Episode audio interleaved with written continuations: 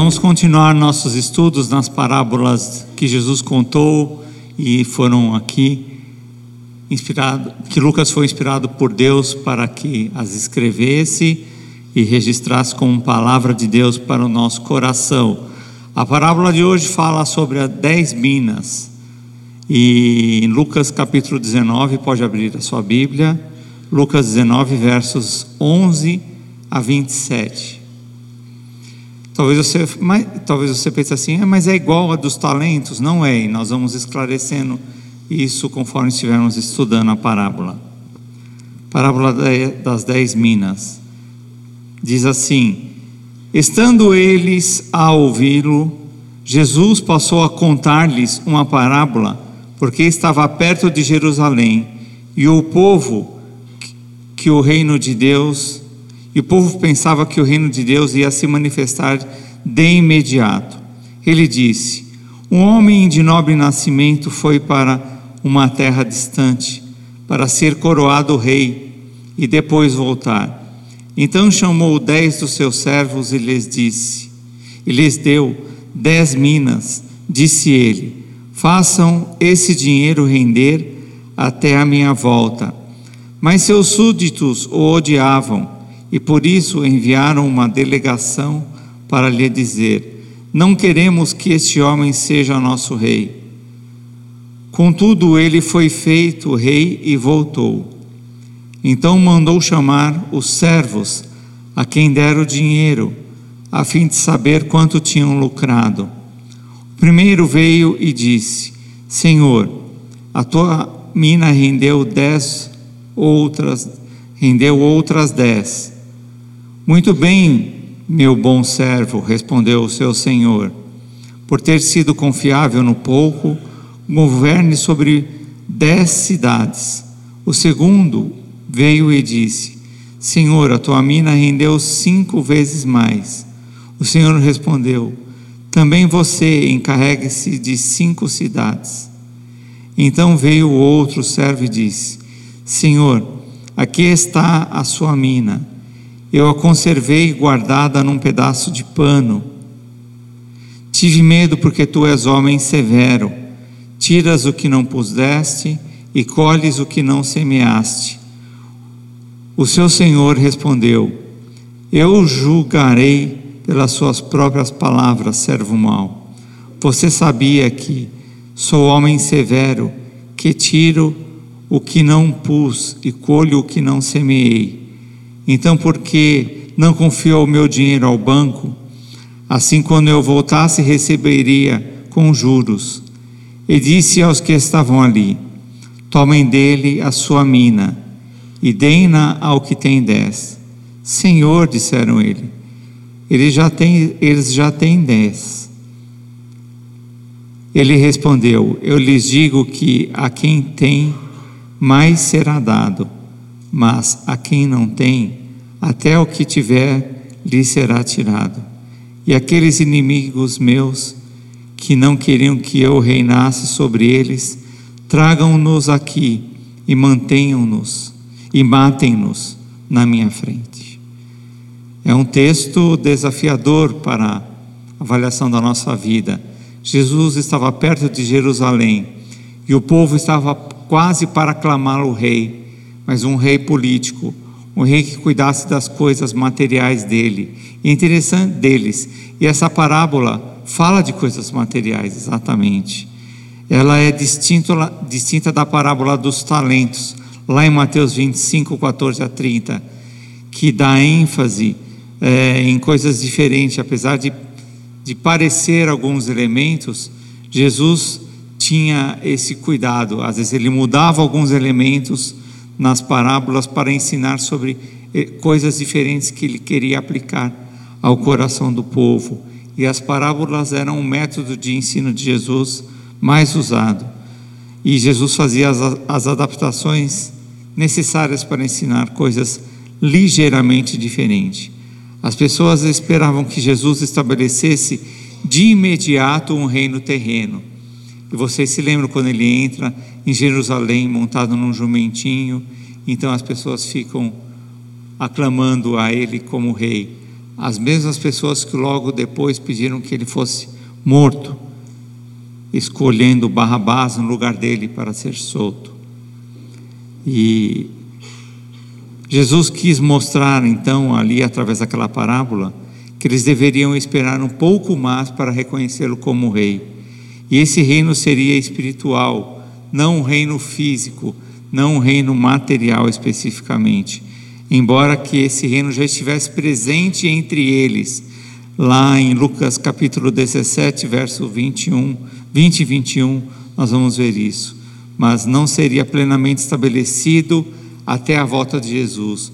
Nota que na parábola Jesus diz exatamente isso: que uma pessoa viajaria por um tempo por uma terra distante para ser coroado rei e depois voltaria com a autoridade de rei e aqueles que não quiseram que ele fosse rei sobre a vida deles seriam julgados e condenados.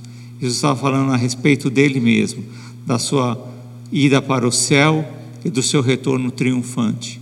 E muitas pessoas não vão continuar não desejando ter a, a Jesus como rei, mas assim sendo, serão julgados e condenados pelo seu próprio desejo.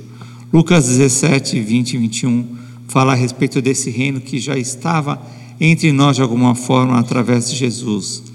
Certa vez, tendo sido interrogado pelos fariseus sobre quando viria o reino de Deus, Jesus respondeu: o reino de Deus não vem de um modo visível, nem dirá, nem se dirá, aqui está ele, ou lá está, porque o reino de Deus está entre vocês. Ou em outras versões, está ao alcance de vocês, ou até mesmo dentro de vocês. Uma referência à presença do Espírito Santo. O reino de Deus já estava lá entre eles e era o próprio Cristo que estava ensinando como se relacionar com esse reino ou com o rei desse reino. E é um rei, reino a, que todos podem ter acesso, mas no entanto, muitos escolhem ficar fora dele. Jesus estava ali dando a oportunidade para que aquele reino fosse estendido a todos que desejassem. E essa é um, é um outro diferencial da parábola, dessa parábola com a parábola dos talentos. Agora, o que devemos continuar fazendo? O que devemos fazer enquanto aguardamos o Rei? O que nós devemos continuar realizando? Qual é a nossa tarefa? Como multiplicar a oportunidade que Cristo nos deu é, graciosamente né, para nós como vida? Como aguardar o Rei? Primeiro, permanecendo fiel, ah, até que o reino se manifeste em sua plenitude que quando se manifestar em sua plenitude, nada mais poderá ser feito. O reino de Deus já está entre nós, ou dentro de nós, que recebemos a mensagem de salvação através de Cristo Jesus, que cremos nessa mensagem. Receber, muitos recebem, mas nem todos creem. Mas aqueles que recebem já têm o reino de Deus fazendo parte da sua vida. Isso não nos transforma em deuses ou no filho do rei, do rei é como alguns colocam aí no adesivo do carro, né? Eu não sou dono do mundo, mas sou filho dele. E sai, como, sai dirigindo o carro como se fosse mesmo o dono do mundo, é, ocupando todos os espaços, fazendo muita barbeiragem. Muita gente acaba querendo viver como filho do, do dono do mundo, mas vive mais como uma pessoa simplesmente no mundo em que nós temos vivido, fazendo todo tipo de bobagem. O reino de Deus já está entre vocês, ou dentro de vocês. Todos que recebem a mensagem têm alcance a esse reino. O reino de Deus já vinha sendo revelado por meio das palavras e das ações de Jesus. E hoje, ainda hoje, cada vez que pregamos a palavra, cada vez que falamos a respeito de Jesus, estamos anunciando que todos têm acesso a esse reino. Notem em Lucas 13, versos 18 a 21. Jesus explicando sobre o reino, o reino de Deus. Lucas 13, 18 a 21. Então Jesus perguntou: Com que se parece o reino de Deus? Com que eu compararei? O reino de Deus é como um grão de mostarda que um homem semeou em sua horta. Ele cresceu e se tornou uma árvore, e as aves do céu fizeram ninhos em seus ramos. Mais uma vez ele perguntou: Com que compararei o reino de Deus? É como o fermento que uma mulher misturou em uma grande quantidade de farinha, e toda a massa ficou fermentada. Quando somos alcançados pela mensagem do reino, a mensagem de, da salvação através de Cristo Jesus, o reino de Deus vai ocupando cada vez mais espaço no nosso coração. E não há mais espaço para outro tipo de domínio ou de sujeição, porque o reino de Deus é pleno. Ele vai tomando conta de tudo na nossa vida. E nós não temos mais espaço para outras escolhas na nossa vida a não ser vivermos no reino e pelo reino. É interessante que muitas vezes nós não vemos isso na prática acontecendo. O que vemos mais de forma comum na prática é, são pessoas entusiasmadas no início da fé, então assim que conhecem a mensagem, assim que ouvem pela primeira vez e depois parece que querem deixar que isso vá tomando cada vez mais menos espaços em sua vida ao invés de se tornando cada vez mais fervorosa, vai se tornando mais apática, mais fria e ao ponto de ficar morna, morna, como é citado em Apocalipse. E é citado também em Apocalipse que as pessoas que são mornas, que não são nem quentes nem frias, serão vomitadas. Desculpem a expressão, mas é uma expressão bíblica. Né? Deus tem nojo de pessoas que vivem assim a sua a sua vida cristã, entre aspas, é claro. Devemos ter um fervor crescente pela palavra, um desejo crescente por estar com Cristo, de aumentar a nossa fé nele, de colocar a fé dele nele na prática no nosso dia a dia cada vez mais e falarmos cada vez mais de Jesus às pessoas que temos conhecido. Faça uma avaliação uma, sobre uma lembrança de como você era como, como quando conheceu Jesus, como você era entusiasmado em falar de Jesus para as pessoas, com o entusiasmo que você tem hoje. E é por isso que desejamos às vezes que, que a igreja passe por um reavivamento, para que esse desejo queime de novo no nosso coração, para que sejamos pessoas entusiasmadas com Cristo sempre e de forma crescente, assim como algo que começou pequeno e foi tomando cada vez mais espaço na nossa vida Parece que nós fazemos o contrário.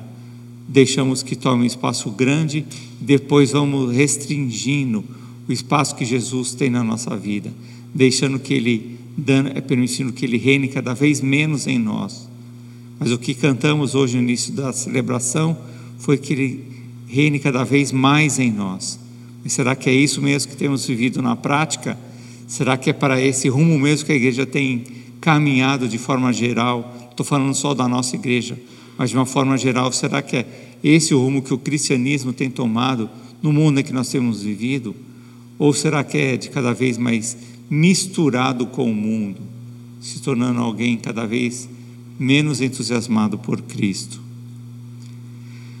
O que nós devemos fazer enquanto aguardamos a volta do Rei é também administrar com sabedoria aquilo que Ele mesmo tem nos concedido, as dádivas e os recursos sobre os cuidados, enquanto o Rei de Jesus está longe. Como temos administrado os recursos.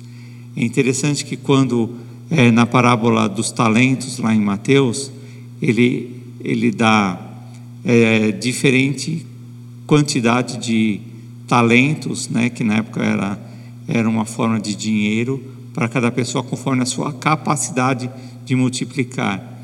Nessa parábola, ele, ele oferece a mesma quantidade para dez pessoas. Todos tiveram a mesma oportunidade. E no mundo onde nós temos vivido, as pessoas normalmente falam assim: ah, eu não cresci porque não tive oportunidade. Mas a história dessa parábola diz diferente. Nós ganhamos de Deus a mesma oportunidade de viver nesse mundo e de optarmos diante da salvação por escolha pessoal. Como está lá em Romanos 1, a partir do verso 18, todos têm a mesma oportunidade de conhecer a Deus, através do que ele criou, através do que ele já tem realizado nesse mundo. Mas nem todos têm decidido segui-lo de todo o coração. Algumas pessoas têm preferido é, adorar o que ele criou ao invés de adorá-lo pessoalmente. Isso cria então a barreira entre o homem e Deus, e as pessoas se tornem se tornam idólatras. Tudo que ocupa um lugar indevido na nossa vida passa a ser idolatria. Se deixamos que aquilo passa a ser maior do que Deus em nosso coração, a dominar e, e direcionar a nossa vida no lugar de Deus, então aquilo passa a ser nosso objeto de adoração. Então o idólatra não é só aquele que se debruça diante de uma imagem de escultura de barro ou madeira, qualquer coisa assim. Nós criamos muito mais, uma variedade muito mais ampla de ídolos e saímos adorando isso nosso dia a dia e vamos nos afastando de Deus. Então diz, Deus diz aqui que nós devemos adorá-lo com sabedoria ou administrar com sabedoria o que Ele tem colocado em nossas mãos, ou seja, as minas que Ele deu é, de igual forma para todos. Todos terão que prestar contas disso quando Ele voltar. Mesmo não, não gostando do reinado deste rei na nossa vida, é a Ele que vamos prestar contas. É por Ele que seremos julgados. Então, mesmo que você não goste de Jesus se intrometendo em sua vida, quando ele voltar, você vai prestar contas a ele, querendo ou não. Não haverá outra possibilidade, não haverá nenhuma outra chance. Somente esse rei vai avaliar a, a nossa vida de uma forma que seremos salvos ou não, ou iremos para o céu ou para o inferno. Não haverá outra opção a partir daquele momento. Tenho duas perguntas para a conclusão dessa mensagem ou reflexão. A primeira delas é: as decisões que você tem tomado estão expandindo o reino de Deus em sua vida e até ao ponto de alcançar outras vidas? Como estão as suas decisões no seu dia a dia? Aquilo que você tem escolhido por fazer? Como tem sido seu estilo de vida? Seu estilo de vida tem permitido que Jesus domine cada vez mais áreas da sua vida. Você tem aberto espaço para que Jesus faça isso. Você tem dito a Ele, Jesus, em oração, né? Jesus, faça a tua vontade, seja o teu reino sobre a minha vida. Eu não quero mais viver conforme os meus desejos, mas conforme os seus desejos. Quero ser submisso ao Senhor. E as pessoas olhando para a sua vida têm percebido isso ao ponto de querer, como aves, também pousar lá na, na mostarda, né, no pé de mostarda que foi um dia plantada no seu coração. Jesus espera que isso ocupe espaço na nossa vida, ao ponto de se estender e outras pessoas também desejar pousar na árvore lá da, da, da horta, é uma hortaliça, né, da mostarda, e ocupar espaço também no reino de Deus, tendo Ele como diretriz para a vida. A outra pergunta é: quando o rei voltar, você receberá mais ou o que você já tem será tirado? Houve até ali uma argumentação na parábola, mas ele já tem dez, o senhor ainda vai tirar a desse que só tem uma e vai dar para esse que já tem dez? Pois é, porque esse que ganhou a mesma quantidade ficou só com uma ele não, ou, não houve nenhum empenho por parte dele em zelar bem, ou zelar de uma forma correta do que eu tinha dado a ele. E como que você tem zelado sobre a sua vida? O que você tem feito com ela? Você a tem preparado para multiplicar as bênçãos que Deus já tem te dado? Como que, como que alguém multiplica a sua vida? Não é com clonagem. Esse negócio uma coisa científica e tem lá suas restrições de eficácia. Essa semana eu ouvi que estavam lembrando da ovelha Dolly, que foi criada como uma espécie de clonagem, mas depois teve que ser morta porque ela estava desenvolvendo uma doença que a faria morrer. Né? Então, para diminuir o sofrimento dela, tiveram que sacrificá-la. Você lembra da Dolly, não do refrigerante? A ovelha.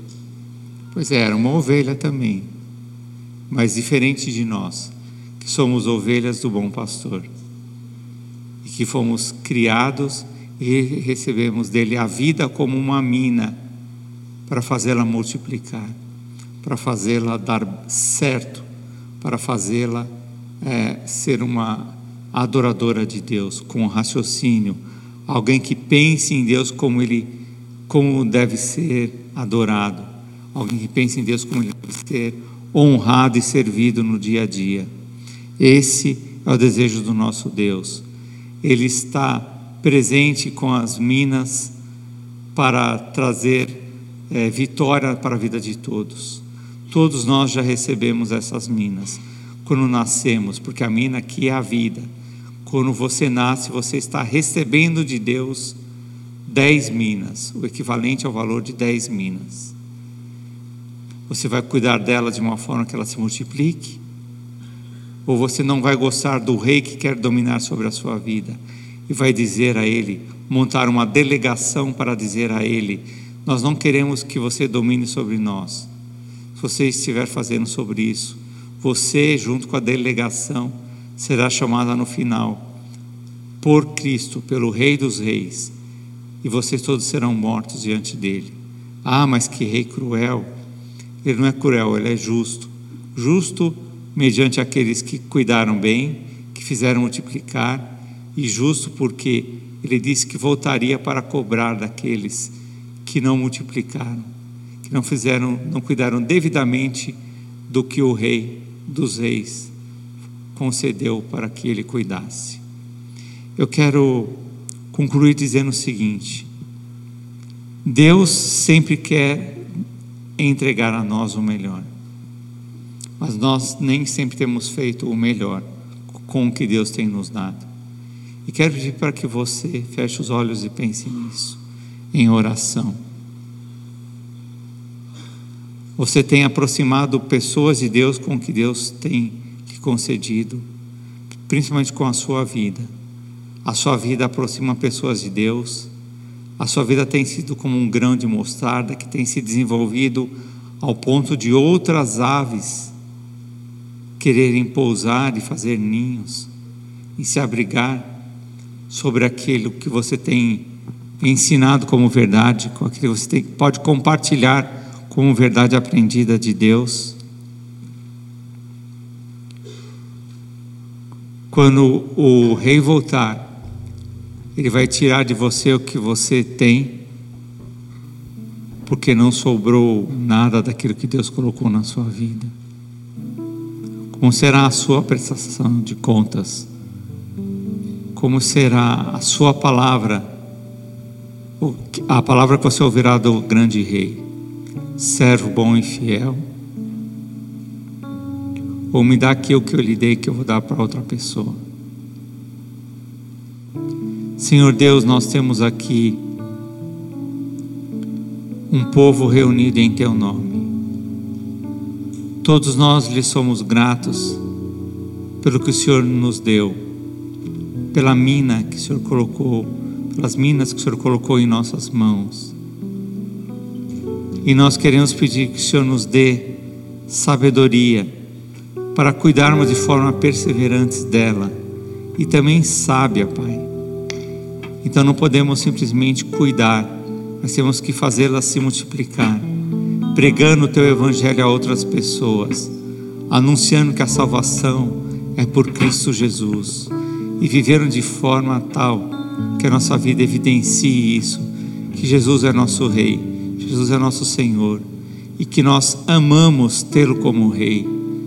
Que nunca passe na nossa mente nem sequer uma pontinha de um sentimento de que não vale a pena servir a Deus, que não vale a pena ter o Senhor como Rei, que é uma coisa que é muito difícil e não é compensadora, mas que possamos sempre perceber, experimentar e perceber na nossa vida o quanto é valioso ser um súdito do Senhor, quanto é valioso pertencer ao Teu reino e te obedecer, te honrar com a nossa vida e estender os braços como uma árvore para que outros se acheguem a Ti, se rendam ao Senhor e também te sirvam de todo o coração. Nos mostre as formas de fazermos isso diariamente, seja onde for que estivermos, consolando pessoas entristecidas, abençoando com aquilo que o Senhor tem colocado em nossas vidas, é, dividindo com outros as bênçãos do Senhor, assim como orando uns pelos outros, pedindo que o Senhor abençoe, como só o Senhor pode fazer, com o teu poder, com o teu amor e com a tua glória. Oramos, Pai, por sabedoria, por diligência, por perseverança e fazemos isso em nome de Jesus. Amém.